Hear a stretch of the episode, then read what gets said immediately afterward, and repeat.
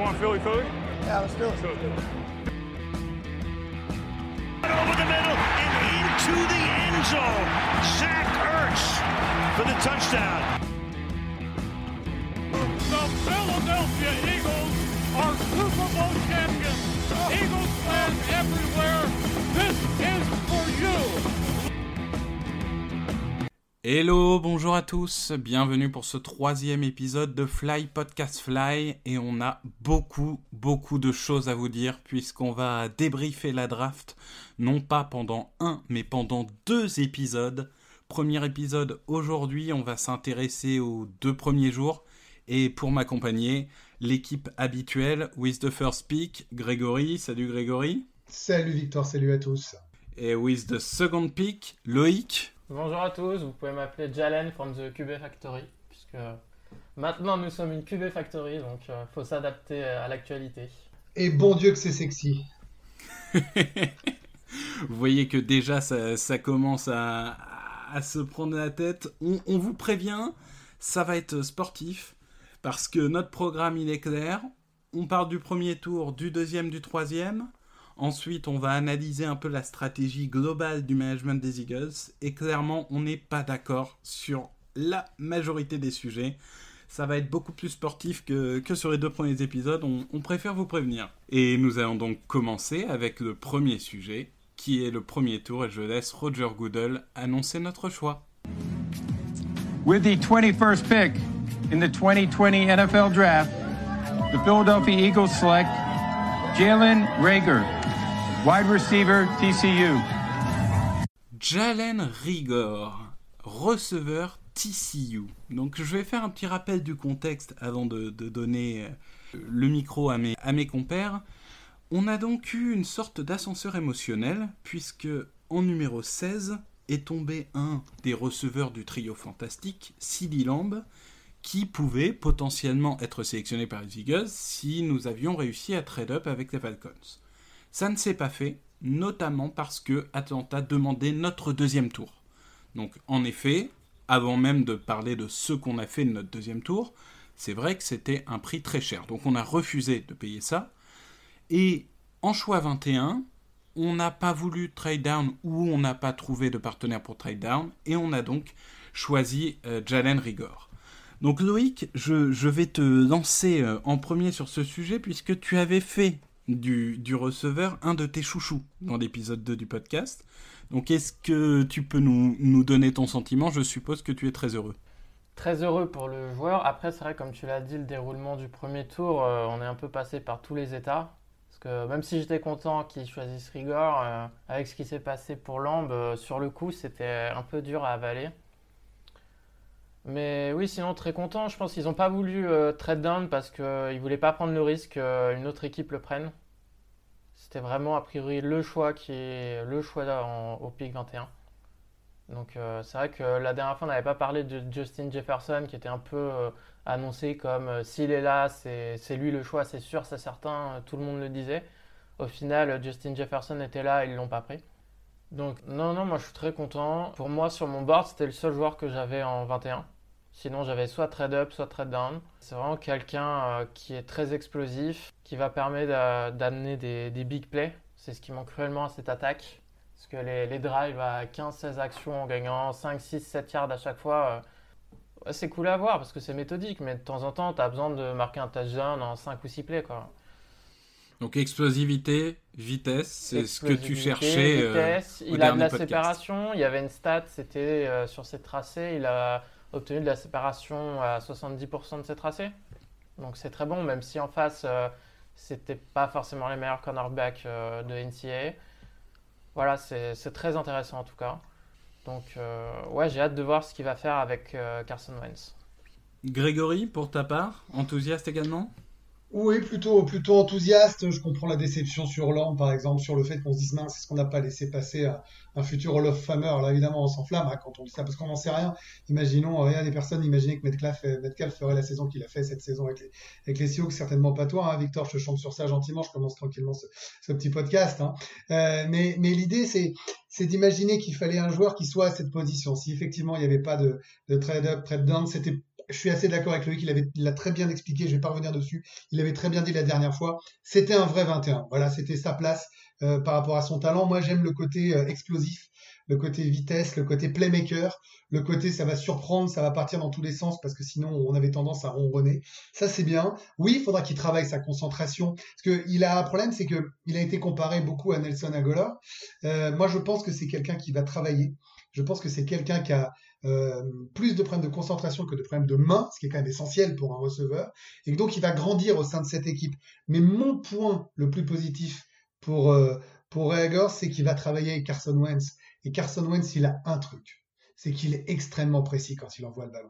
C'est-à-dire que c'est un mec qui est capable de trouver des trous de souris, vraiment qui, qui... d'ailleurs je crois que dans les stats nouvelle génération, euh, euh, contredisez-moi si je dis une bêtise, mais depuis qu'il est en NFL, a vraiment des stats où il est capable d'envoyer le ballon, mais dans, dans une poche miniature euh, entre le bras du receveur et le bras du, du cornerback. Et ça, quand vous travaillez un peu la précision, euh, euh, s'il travaille ses, réceptions avec une telle précision de quarterback par rapport au Nulos avec qui il, faisait équipe en, en, NCAA, je pense que ça va le sublimer. Et plutôt que d'avoir 40% de drop, s'il en arrive à 15, eh ben, on aura tout gagné avec ce mec-là.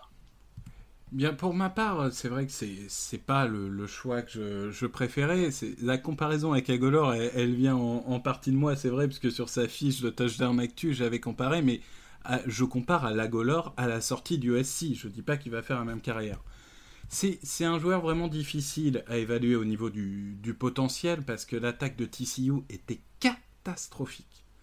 Alex Delton, Max Degan, c'est des quarterbacks qui vraiment avaient un niveau, euh, même pour la NCA, très très limite. Et du coup, il n'a pas forcément eu l'occasion de se développer autant qu'il aurait pu. Et moi, c'est peut-être ça que je voudrais rajouter, c'est j'ai peur qu'on en attende trop dès la première saison. C'est un joueur qui est encore brut. C'est un joueur qui doit apprendre. Notamment à TCU, on ne lui a pas appris tout l'arbre des tracés, donc il a encore beaucoup de choses à apprendre. Ça ne veut pas dire qu'il va pas réussir, ça veut juste dire qu'en 2020, il aura peut-être pas l'impact que certains imaginent, alors que avec un ou deux ans de travail, en 2021, en 2022, il peut exploser c'est pour ça que j'en attends pas un impact immédiat comme je l'attendais d'Arcega Whiteside, par exemple.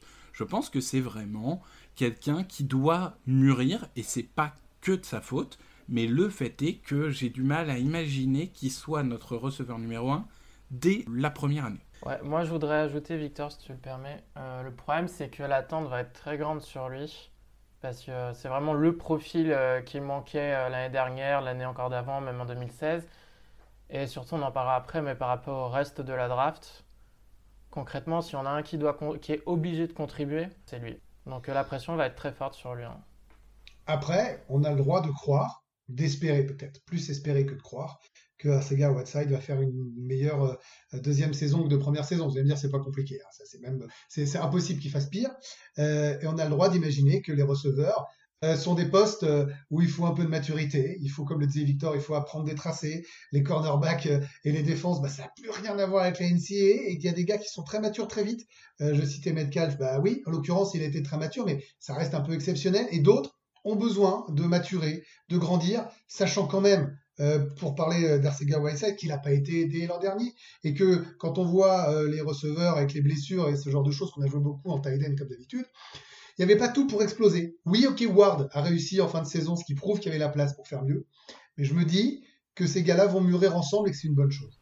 Voilà, donc globalement, on peut dire qu'il y a un certain, optimisme euh, dans l'équipe pour ce premier choix. Ça va être beaucoup plus compliqué avec le second et encore une fois, on va, on va en discuter. Et là, attention, préparez-vous parce que ça va être euh, assez violent.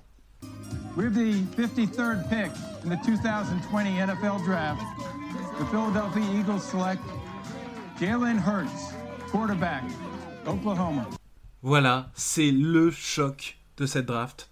Dès le deuxième tour, avec le choix 53, les Eagles choisissent un quarterback, Jalen Hurst, quarterback d'Oklahoma, quarterback originellement d'Alabama. On pourra parler de ce qui a fait qu'il a transféré. C'est vraiment le, le choc, c'est inattendu, peut-être pour certains incompréhensible. on va essayer de donner peut-être des pistes d'explication parce que tout le monde est encore en pleine réflexion. On s'est donné quelques jours pour y réfléchir. Loïc, ton explication, ton analyse de Speak euh, alors moi déjà, je n'ai pas du tout regardé ce joueur-là, donc je ne veux pas me prononcer sur ses qualités de quarterback. Je pense que tu vas en revenir plus tard dessus, Victor.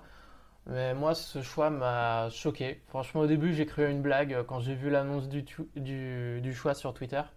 Franchement, j'ai cru qu'on nous faisait une blague. Euh, parce que c'est ouais, incompréhensible. Euh, Wentz commence la première année de son extension de 5 ans. Il a 27 ans, il a porté la franchise sur son dos en décembre pour aller en playoff. Il joue avec des, que des joueurs de practice squad quasiment en attaque, c'était du grand délire. Il semblait enfin être le leader dans le vestiaire. Et euh, moi, ce pic me dérange parce que justement, le message envoyé au vestiaire, bah, c'est que le front n'a pas confiance en Wentz pour jouer toute la saison.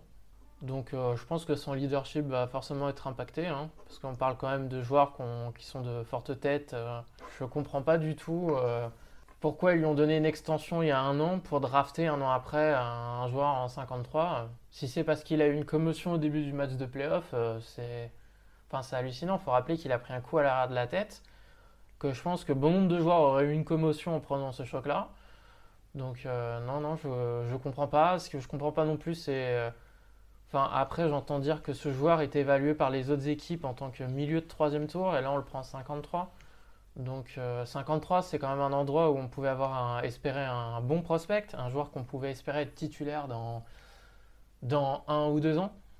Là, concrètement, avec, euh, avec ce choix-là, euh, le, meilleur cas pour la franchise, c'est qu'il joue jamais. Donc pour un deuxième tour, c'est gênant.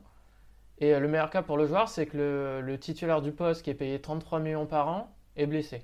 Donc pour moi, il n'y a pas de. C'est pas tu gagnes, tu gagnes pas dans, dans cette situation-là, tu auras toujours un côté perdant.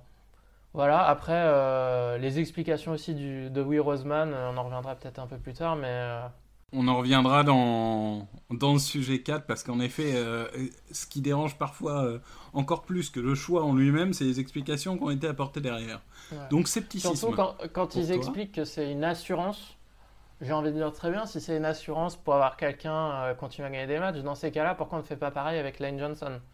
Puisqu'on a bien vu depuis 2016 qu'à chaque fois que Lane Johnson est suspendu ou blessé, l'attaque n'avance plus du tout. Peu importe qu'elle soit au complète ou pas au complète, euh, dès qu'il est blessé, bah, c'est terminé l'attaque. Et pourtant, euh, le meilleur investissement qu'on a fait sur ce poste-là, c'est un sixième tour. En, effet, en effet, on va, revenir sur, tous ces, ces sujets et, la manière dont ça a été justifié. Donc, scepticisme pour toi. Grégory, tu es beaucoup plus optimiste sur ce choix et tu vas nous expliquer pourquoi. Oui, j'entends ce que dit Loïc et tout est infiniment respectable. Hein. Loïc, je précise, euh, c'est difficile de te rentrer dans la tronche après ça parce que tes arguments sont valables, mais euh, mais on voit que tu es un gamin. Voilà, on voit que tu es un enfant qui découvre les Eagles depuis pas longtemps avec des yeux émerveillés. Moi, j'ai 43 piges, j'ai vu courir Randall Cunningham, j'ai vu des équipes. Je connais l'ADN de cette équipe. Bon, je te chante, je sais bien que tu les suis et que tu connais, mais qu'est-ce que c'est cette équipe-là? Vous me faites rire avec votre QB Factory. Mais cette équipe, c'est ça. C'est une grande école de QB, mais des QB improbables. C'est Cunningham, c'est McNabb, c'est Vic, c'est Wentz mais c'est aussi false, par exemple. Euh, c'est des blessures, c'est des mecs qui reviennent du bout du monde. Ils croient qu'on est les Redskins ou les Bears, en fait. Une équipe sans QB, même en QB1 ou en QB2. Tu crois qu'on est une équipe capable de gagner sans un mec qui va lancer des balles, mais c'est une blague. Donc, ça, un, premier, c'est l'ADN des Eagles. Quoi que vous me racontiez sur la QB Factory ou ces machins, c'est l'ADN des, Eagles d'avoir des quarterbacks, voilà, des gens qui peuvent surprendre, qui peuvent prendre la place des autres. C'est comme ça, c'est l'ADN d'une équipe. Et, moi, je crois en ce genre de choses. Ensuite, je crois que vous regardez trop les numéros de draft. Je passe mon temps à dire, alors on l'a dans nos conversations privées, et je le dis dès que je peux, une draft, c'est sur un ensemble global. Si on se met à juste dire, oh, on a raté le numéro 53, et que le reste est réussi, dans l'esprit des gens. Ce qui compte, c'est que la draft soit réussie. Est-ce qu'on avait besoin de receveurs? Est-ce qu'on a des receveurs? Oui. Est-ce qu'on avait besoin de vitesse? Oui. Est-ce que les joueurs qui sont sélectionnés derrière sont bons? Oui, et vous en parlerez encore mieux que moi. Est-ce que ce mec-là était un des meilleurs talents encore restant dans cette position de 53 On ne parle pas d'un top 10, on ne parle pas même pas d'un premier tour. Je pense que oui. Ce mec-là a réussi à Oklahoma et à Alabama. C'est pas des petites facs quand même. Il a 90% de victoires en carrière. Je te laisserai parler de tout ça, hein, Victor. Je dis juste que tu ramènes un winner dans ton équipe, un mec qui lâche rien, un underdog. Vous vous souvenez de ce nom? Ça vous a ramené quoi en 2017 Un Super Bowl. Non mais moi je veux bien, mais il faut penser à cet ADN là. Donc ça c'est hyper important. Ensuite, il y a, y a autre chose, c'est l'ADN de la ville. Parce que Philadelphie, c'est du travail, c'est de la passion, c'est des gens qui bossent et qui font taire les haters. Et qu'est-ce qui va se passer avec ce mec-là? Il va se passer ça. Moi, j'aime la tactique du on prend le meilleur joueur disponible et il faut tenir compte des blessures de, de Wentz. Et enfin, je terminerai avec l'effet Tyson Hill. Je suis désolé, tu ramènes ce mec-là qui va jouer quelques snaps. Quand il va rentrer sur le terrain, mais les défenseurs sauront plus quoi faire en face. Ils vont se dire bordel, il y a encore plus de menaces. Tout ça fait que c'est un très bon choix. Alors moi, Grégory, pour revenir euh, sur plusieurs de tes arguments, moi j'ai peur qu'il soit resté coincé au Super Bowl. En mode, euh, on a eu deux matchs extraordinaires de Nick Foles, euh, faut qu'on refasse ça, Pas ces deux matchs, tu les reverras jamais. Je te parle de l'ADN des Eagles. Je parle de 30 ans d'espoir. On a gagné combien de Super Bowl avec un quarterback remplaçant Rappelle-moi, parce que Mais si on rappelez-moi t'écoute, le on a nombre de l'impression qu'on gagne tous les 5 ans. Mais rappelez-moi le nombre de playoffs qu'on joue par rapport aux autres. Vous êtes fous. Non, mais moi après sur la ville de Philadelphie, on sort, ce pic, il va, il va mettre le bordel. Parce que du coup, dès que Wentz va avoir un problème avec lui, va faire un mauvais match, un mauvais carton, une mauvaise passe, toute la ville va appeler à ah, faut utiliser le backup, faut utiliser le backup, ça va être le bordel. Et euh, quand tu dis euh, que c'est qu'un deuxième tour, euh, moi j'ai les stats là sous les yeux. Avec un deuxième tour, tu as 17,5% de chance de trouver un titulaire. Et dès que tu descends dans la draft, le, pourcentage décroît assez fortement. Vu l'état du roster, je ne sais pas comment on peut se permettre un, choix comme ça. Mais bon, c'est que mon avis.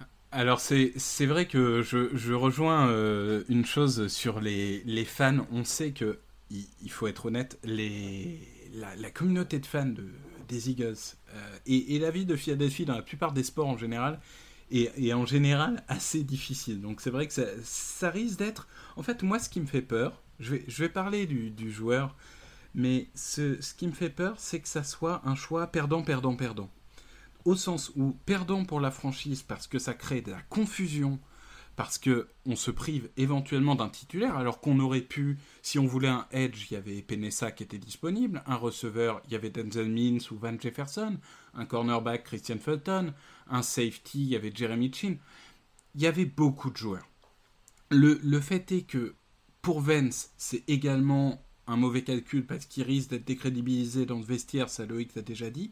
Et même pour Hurts, parce que Hurts, c'est un joueur avec un vrai potentiel, qui a un profil, je vais en parler, qui est très à la mode. Et finalement, alors qu'il aurait pu se battre pour une place de titulaire ailleurs, il va se retrouver théoriquement à cirer le banc ou alors à devenir en effet Tyson Hill et du coup à jouer 10 snaps euh, par euh, match. Je suis pas sûr que ça soit, en tout cas lui en tant que jeune joueur, les aspirations qu'il avait. Donc j'ai un peu peur que ça soit perdant, perdant, perdant. Et rappelons que Tyson Hill était euh, non drafté, hein, donc ils n'ont pas investi un second tour sur lui. Mais je vais du coup parler un peu, un peu du joueur. Quand, Loïc dit euh, il est évalué au milieu de troisième tour, je suis pas forcément d'accord avec ça. Et là, je rejoins un peu euh, Grégory dans le sens où il y a un moment, si tu as besoin d'un joueur, euh, tu le prends là où il est. Si une équipe qui n'a pas de quarterback titulaire, qui a envie de mettre en place un système, on va dire, proche de celui des Ravens avec Lamar Jackson, me dit moi j'ai besoin de ce type-là pour faire marcher mon système, je mets un second tour dessus, ça me choque pas tant que ça. Parce que le joueur, c'est quoi? J'ai sous l'énervement sur Twitter, j'ai dit que c'était le Lamar Jackson version Lidl. J'ai été un peu violent là-dessus. Il, se trouve que c'est vrai qu'il a des similarités avec euh, Lamar dans le sens où il est athlétique, dans le sens où il y a une vraie progression. Mais c'est un joueur qui a encore, qui a pas une variété de lancer qui est extraordinaire, qui n'est pas euh, aujourd'hui dans la poche euh, un, un quarterback très à l'aise. Donc c'est vrai que c'est un joueur encore brut qui nécessite beaucoup de travail, mais c'est un joueur intéressant. Il est donc athlétique, il a une excellente mentalité, ça vous avez commencé à dire, c'est vraiment quelqu'un, alors là pour le coup, que ce soit à Bama, que ce soit euh, à Oklahoma, il n'y a que des retours positifs sur lui, c'est un bosseur, c'est c'est vraiment un mec, euh, un très bon gars à avoir dans le vestiaire.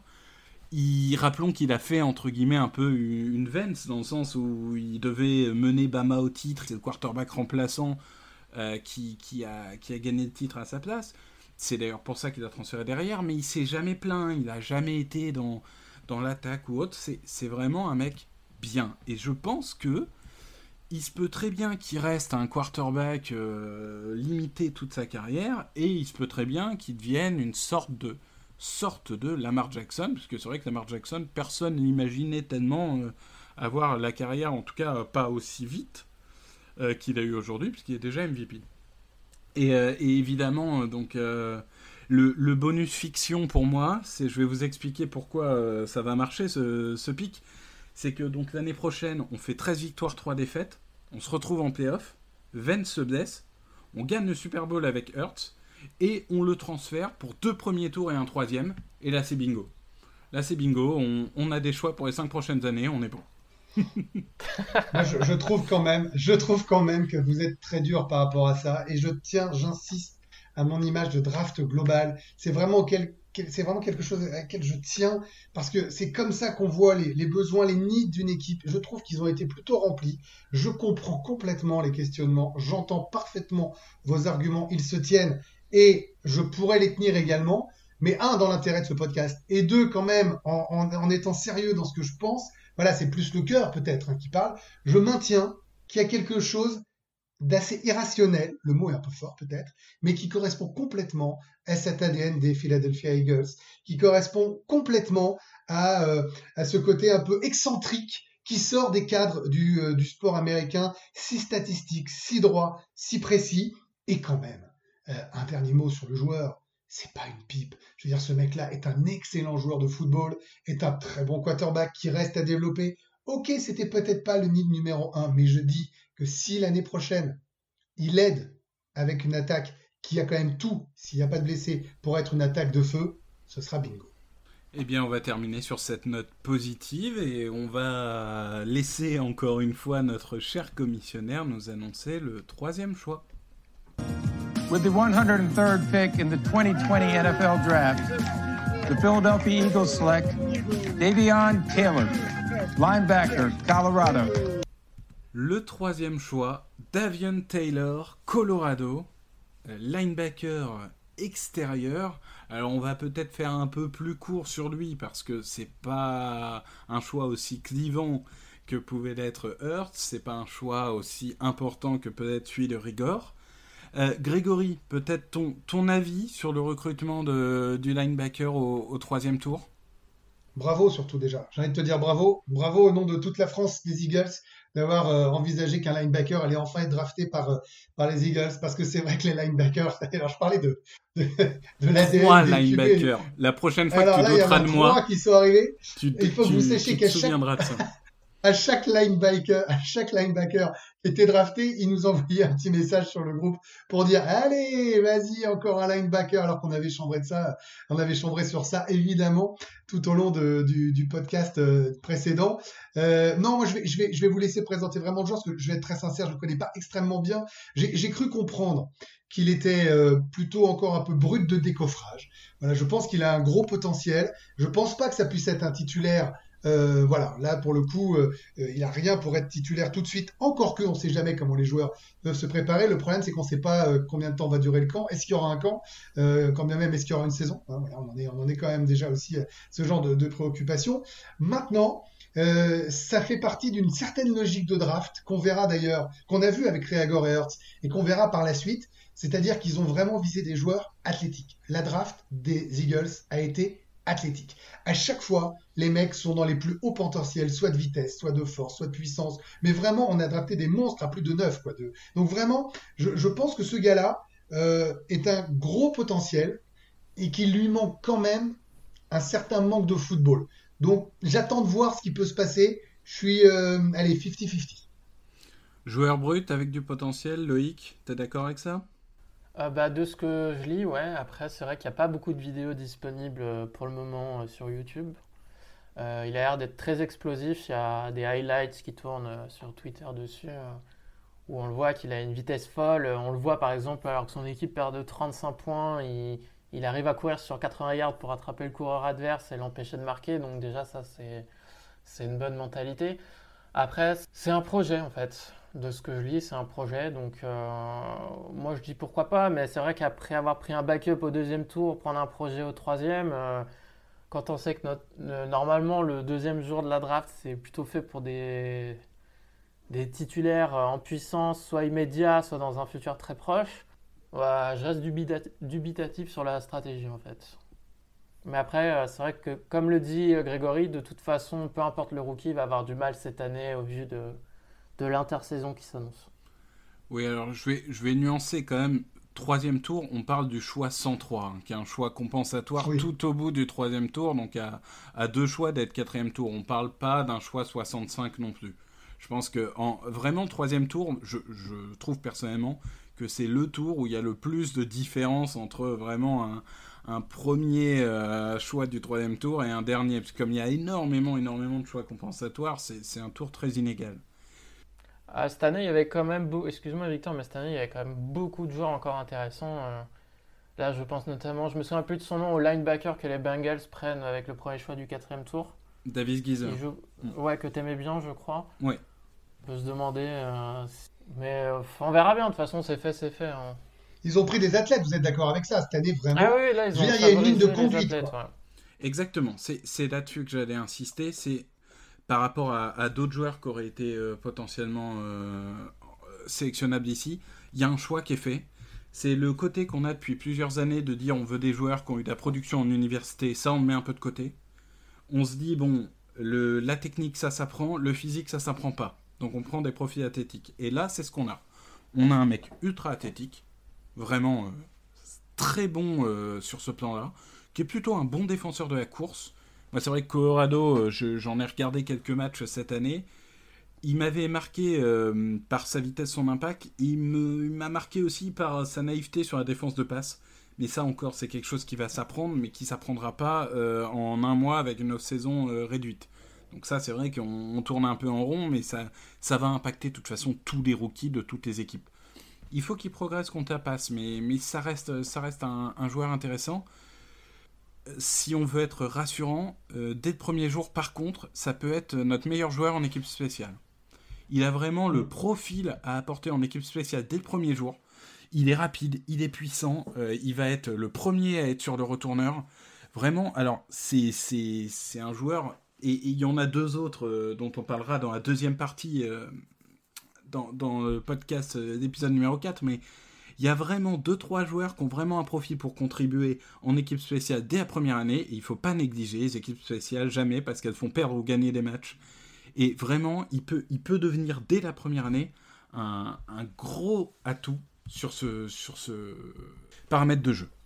Ouais, non, mais c'est cohérent. Voilà, il y a, un petit pari. Mais tu as raison, tu as eu raison, euh, je pense, Victor, parce que j'avais pas, je vais être très honnête, j'avais pas calculé à quel point, effectivement, c'était un faux troisième tour. Ça, ça veut rien dire, mais une vraie fin de troisième tour. Et que vu le nombre de quatrième tours qu'on avait derrière, il y avait encore de la place de faire des coups, et on les verra, hein, parce que je pense qu'on l'a fait au sixième tour, et ça, on en reparlera dans le prochain podcast. Il y a, il y a, euh, y a une vraie cohérence dans l'histoire. En effet, donc on conclut euh, sur, ces, sur ces trois choix. Donc je rappelle, hein, Jalen Rigor en 21, Jalen Hurts en 53 et Davion Taylor en, en 103. Ce sont donc nos trois choix des jours 1 et 2. Nous allons discuter maintenant, plus globalement, de Howie Roseman, de sa stratégie et de la manière dont il l'a justifié. Ball's loose. It's Fletcher Cox who takes it in for an Eagles touchdown. Howie Roseman a-t-il perdu le contrôle? C'est le titre un peu provocateur, on va être euh, transparent, que, que j'ai mis dans, dans notre préparation du podcast. J'ai- J'aimerais votre avis parce que ce qui m'a marqué sur euh, Twitter, euh, sur les podcasts qu'on a pu écouter, euh, que ça soit généraliste ou spécialisé sur les Eagles, finalement, ce qui a le plus énervé les gens, c'est pas tellement le choix de Hurts en deuxième tour, mais la manière dont Howie Roseman a justifié. On peut commencer par Loïc.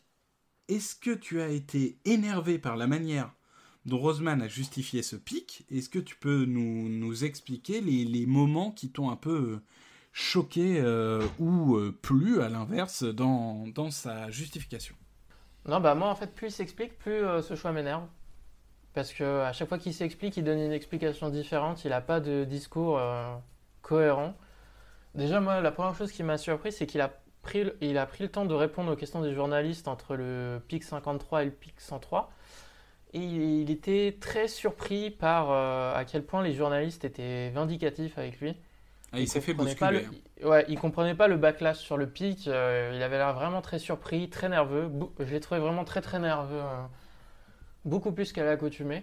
Après, moi, ce qui me dérange, c'est que ça fait déjà plusieurs années qu'on entend dire des insiders Eagles que ce front office se pense plus intelligent que les autres. Et avec ce choix, on a un peu l'impression que c'est un peu dans cette lignée-là. En genre, on va, être, euh, on va révolutionner euh, ce qui se fait en NFL. on aura un, deuxième quarterback prêt à nous emmener au Super Bowl comme le premier. c'est. Bah, on va voir s'il a raison ou il a tort. De toute façon, maintenant, plus, plus d'autre choix que d'attendre. Mais ça pose une question sur l'allocation des ressources dans le roster, parce que euh, quand tu regardes l'historique des second tours depuis que Rosman est revenu, donc en 2016, pas de deuxième tour puisqu'il l'a lâché pour euh, Carson Wentz. En 2017, il a drafté Sidney Jones, qui est toujours euh, qu'un backup au bout de 3 ans. En 2018, il a drafté un tight end, donc qui est très bon, hein, mais qui est un tight end numéro 2 dans notre roster. Donc un nombre de slaps limité par rapport à un tight end 1 dans n'importe quelle équipe.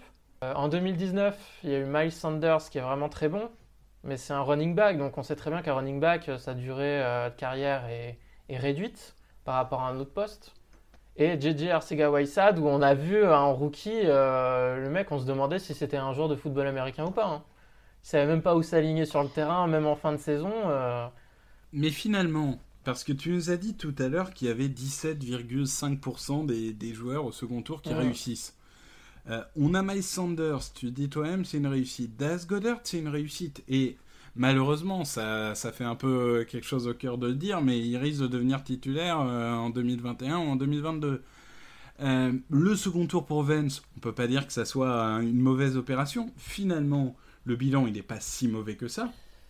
En fait, le problème, c'est qu'en 2016, Wentz, il compte pour le premier et le second tour. Ça fait qu'un seul joueur. En 2018, Dallas Goddard, faut pas oublier que c'est un trade down du premier tour puisqu'on n'avait pas de deuxième tour non plus. C'est Lamar Jackson. C'est le trade down pour Lamar Jackson. Exactement. Pour anecdote. au final, ça fait un seul titulaire par draft. C'est pas assez. Il y a un moment donné où il faut que tu réussisses une draft avec plusieurs titulaires. Donc là, on ne sait pas ce que ça va donner, hein, bien sûr. Mais c'est vrai que l'accumulation euh, met les gens sur les nerfs. Et puis on ne s'attendait pas du tout à cette stratégie-là. On attendait des, des, titulaires en puissance pour un roster qui se fait vieillissant.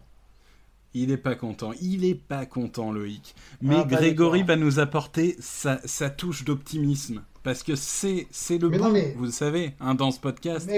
Et, encore une fois, il va nous expliquer pourquoi on va gagner les trois prochains Super Bowls avec 12 Pro Bowlers dès l'année prochaine. Vous faites de moi le béni oui oui tout gentil, tout positif à la seule de la direction, c'est lamentable. Non, je dis juste que il est, mignon Loïc, mais c'est lui le truand pour le coup.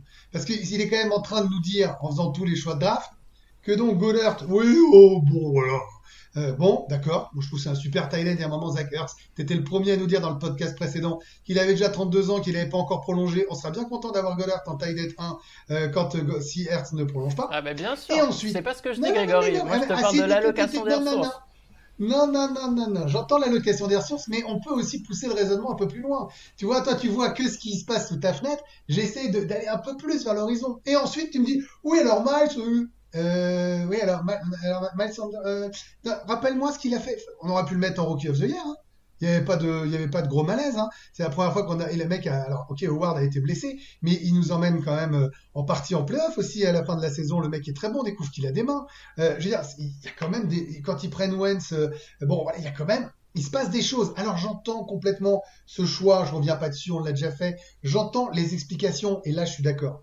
Cataclysmique euh, de, de, de pour se justifier. Il n'a pas été bon en communication, il n'a pas su donner des explications claires. Ça, c'est incontestable et pour des fans, c'est pas bon. Mais par contre, puisque je propose le mot fan dans ce podcast, euh, la colère qui était là pour le, le day 2, le day, pardon, le day 2, euh, à la fin du day 3, il y avait beaucoup de mecs et on était ensemble sur les réseaux sociaux et on se partageait les captures d'écran et on relayait les tweets des insiders et des fans. Mais si on y a passé trois heures ensemble, on peut le dire à nos, à nos auditeurs, euh, il y a beaucoup de gens qui ont mis des good game, oh oui, bien joué, bravo, ça rattrape le tu vois, dans la stratégie globale de la draft.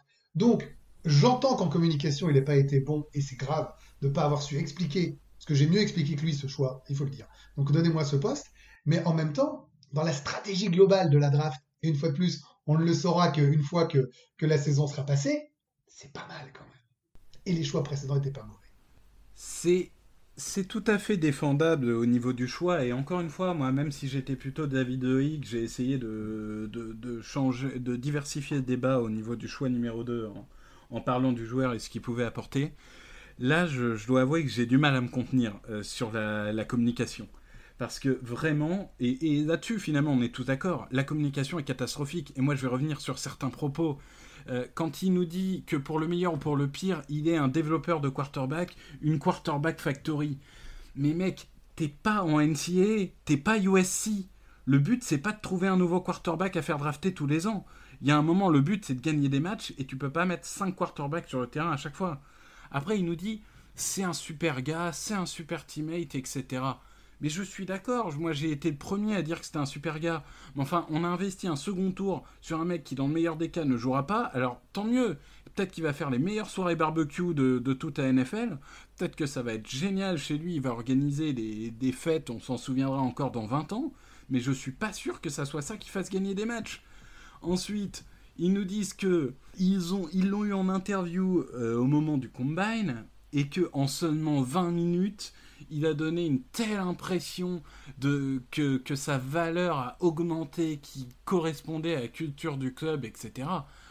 Je veux dire, il y a un moment, euh, c'est le, joueur, tu l'as étudié, il y a des contacts qui sont faits en amont, il y a, tu découvres pas en 20 minutes que le mec c'est Jésus-Christ, quoi. Enfin, je suis désolé, mais il y, a un moment, c'est incohérent. Non, mais c'est incohérent de, de, A à Z. Et, ce que je trouve terrible, c'est que plus ils tentent de rajouter la communication, plus ça devient flou.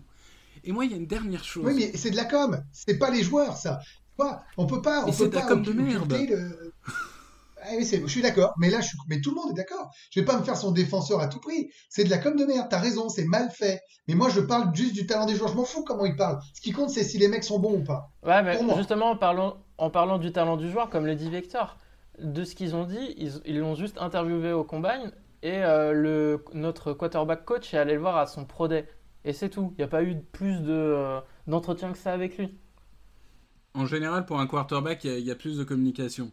Et il y a un dernier point, moi, qui, qui me marque un petit peu, c'est, et, finalement qui est applicable à toutes les entreprises et à, tous les types de management, c'est que lorsqu'on a quelqu'un euh, au pouvoir, bien sûr qu'il prend les décisions, mais il faut des contre-pouvoirs, il faut des gens qui sont capables de lui dire écoute, là, tu prends peut-être pas la bonne décision.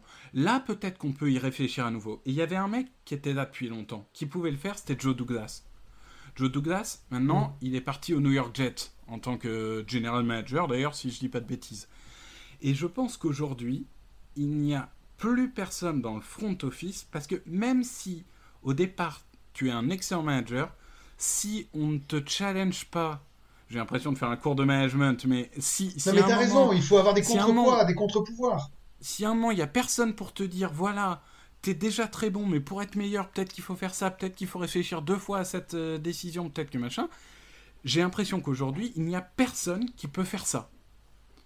On a eu tellement de mouvements dans le, front office, et tant mieux, ça veut dire que les, personnes sont plutôt, euh, plutôt appréciées et elles ont eu des promotions ailleurs, j'ai envie de dire tant mieux pour elles. Mais aujourd'hui, j'ai peur que Howie Roseman soit un peu trop tout seul à prendre les décisions, euh, sachant qu'on n'a pas un propriétaire, on n'a pas de Jerry Jones, on n'a pas un propriétaire qui est connu pour s'immiscer dans les décisions du management on est quand même d'accord, et Loïc, pardon, je te laisse la parole, mais on est d'accord que la draft a été notée à moins, voire B+, par beaucoup, et que c'est la seule chose qui compte. Vas-y, mon pépère. Euh, alors, à moins, euh, voire B+, j'ai un petit bémol, parce que euh, sur Touchdown Actu... voire D, ouais. Oui, oui, non, mais sur Touchdown Actu, on s'est on, s'est partagé un tableau récap qu'on peut vous mettre sur Twitter avec toutes les notes de tous les médias. On est quand même 26e sur 32. Bon, il y a NFL.com qui nous aime bien, il y a RotoWorld qui nous aime bien. Après, on, on, est 26e. Je crois que c'est les deux seuls que j'ai lus, hein. Je crois que c'est les deux seuls que j'ai lus pour ce podcast, hein, je tiens à le dire. D'ailleurs, en parlant des médias, c'est marrant de voir la différence entre les, médias nationaux et les médias locaux. Les médias locaux ne comprennent absolument pas ce choix et le détestent, et les, médias nationaux, au, contraire, ont plutôt tendance à l'approuver. Oui, tout à fait. Et j'écoutais euh, cette nuit, euh, puisque j'ai la chance euh, d'avoir des progénitures qui me gardent éveillé la nuit. J'écoutais cette nuit le, le, podcast Around the NFL et en effet, il y avait un peu ce côté euh, que, que, finalement euh, a défendu Grégory. Ce côté, c'est tellement Philadelphie, quoi.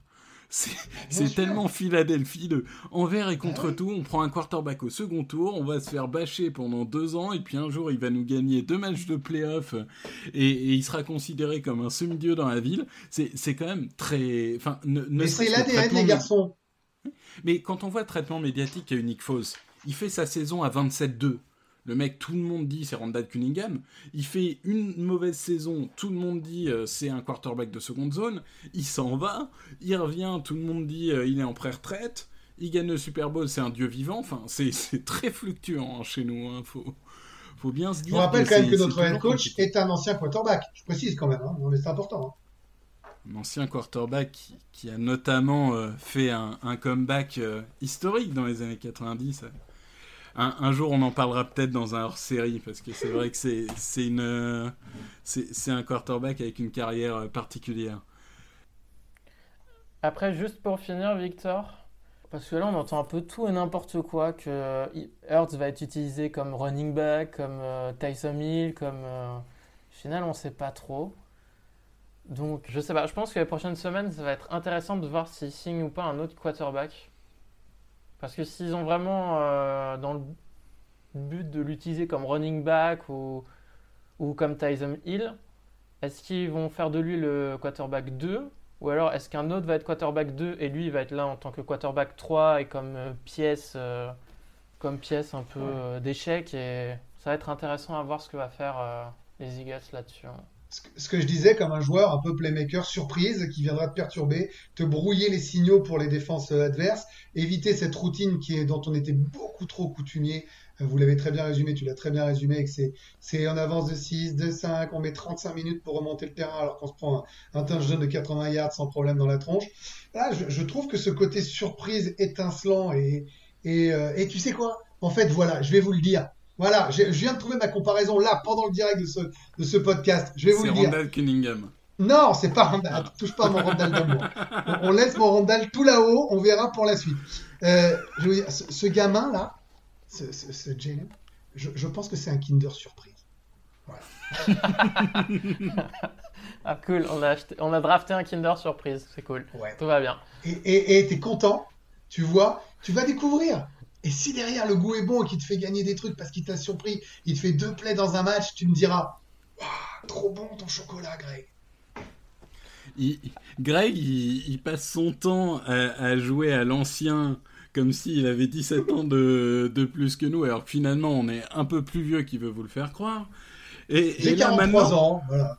oui, ben nous on est dans, dans la trentaine, hein, tu sais, on Bah ouais, on on n'est est plus, pas- des, on on n'est est plus des petits Pas jeunes. si jeune que ça. hein. Et, et, et maintenant il nous parle de Kinder Surprise comme un enfant qui vient d'ouvrir ses œufs de Pâques. Donc, Mais parce euh, que c'est ça la beauté de ce sport et de cette draft et de nos Eagles. Mais c'est bien. ça. Il faut des gens enthousiastes comme toi. Il faut des gens comme toi. C'est pour mais ça attendez, que c'est j'ai défendu important. aussi les propos de Loïc. Hein. Oui, mais bien sûr, bien sûr, mais ça t'empêche pas de... Tu, tu nous contrebalances. C'est ça. Me faire insulter. Oui, euh, Euh, alors, il faut, non, il faut je les cracher, que il faut leur cracher, dessus, c'est les, en- les enfoirés. Je pense que c'est moi qui vais prendre le plus cher, mais. euh, Non, Non, mais après, sur- pour la, la communication, je voulais juste ajouter quelque chose. Parce que Howie Roseman a déclaré qu'il avait prévenu Carson Wentz avant le choix Oui. et qu'il lui avait juré qu'il allait lui prendre plein d'armes, qu'il allait bien l'entourer pour lui donner le- les meilleurs moyens de gagner. Et ben il l'a fait. Alors, est-ce qu'il l'a fait ou pas? Moi, de ce que je vois à la fin de ce premier podcast, on a fait les trois premiers tours. Il a, il a pris un receveur. Oui, Voilà. mais... Oui, mais nous on connaît la suite de la ah, draft, arrête un peu. Oh l'escroc Excellente transition. Excellente Quel transition. escroc Puisqu'en effet, on va euh, vous laisser pour ce premier podcast parce que je pense qu'on a fait le tour des trois premiers choix. Et on va se retrouver dès demain avec un nouvel épisode, épisode 4, où on parlera de la fin de la draft et justement où on pourra avoir une vision plus globale sur l'ensemble des choix et donner notre note finale sur l'ensemble de la draft que, que nous avons vécu. Et des trades, hein, on précise, parce qu'il y a eu des trades hein, pendant cette draft. hein, donc euh, l'ensemble, l'ensemble des mouvements euh, des, des trois derniers jours. On, on traitera de l'ensemble des mouvements. Je te remercie, C'est- bien. C'est le, moment, euh, c'est le moment pour moi de vous remercier pour, euh, pour cet toi. épisode 3 Merci à qui a été, euh, comme annoncé, haut en couleur. Je rappelle, si vous voulez euh, nous suivre sur les réseaux sociaux, Loïc Eagles FR, pour ma part, Victor Roulier et Grégory, Grégory HR sur Twitter. Donc euh, n'hésitez pas, euh, n'hésitez pas à venir euh, vous confronter à nous et, et nous expliquer pourquoi on, on a dit des bêtises. Hein, parce que, Et pourquoi évidemment- Grégory a tort surtout Ah, Pourquoi Loïc est un éternel Non, mais en fait, je pense que. Messieurs, non, non, non, Loïc, il faut le dire. Venez nous Il faut le dire, Loïc a un maillot des. Giants à la maison. Loïc a un maillot des Giants à la maison. Je suis sûr qu'il a des chaussettes Cowboys. J'en suis Vous êtes- sûr. Vous êtes insupportable. On s'est contenu pendant deux épisodes et là maintenant ça y est. Je- J'ai l'impression d'être maître d'école. Bon, Allez, on y va. eh ben, Allez, salut. on, on reste, on reste sur cette, euh, sur cette euh, conclusion et, et on vous retrouve très vite pour débriefer de la fin de la draft. Open with a throw and a pass picked off by Dawkins. Brian Dawkins with the interception. And Dawkins is down to the 10.